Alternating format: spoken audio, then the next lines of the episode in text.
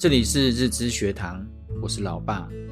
一个人遇到不愉快的事情，会不停地回想这个不愉快的事情，或者不断地跟周围的人讲述这件事，让自己一直陷在其中，总觉得自己很可怜，是被欺负、被伤害的人。这就是受害者心态。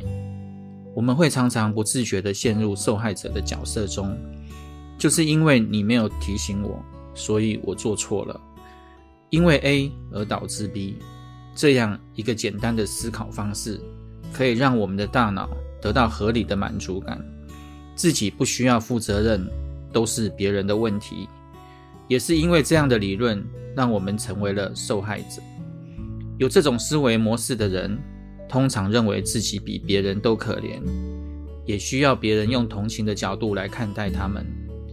但是你可能不知道，有这样思维的人，对自己的伤害十分强大。抱怨就是一种受害者心态的表现。当认为自己是个受害者时，我们会发送不好的讯息到我们的身体的每个细胞，全身都是负能量，所以要停止对身体有害的抱怨。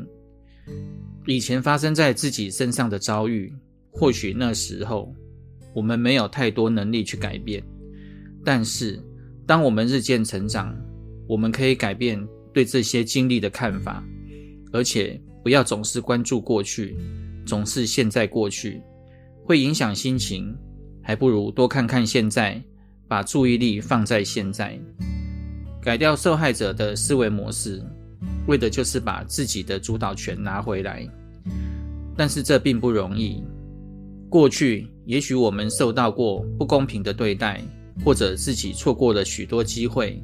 可是，我们要知道，过去永远不会再回来了。我们唯一能抓住的就是当下。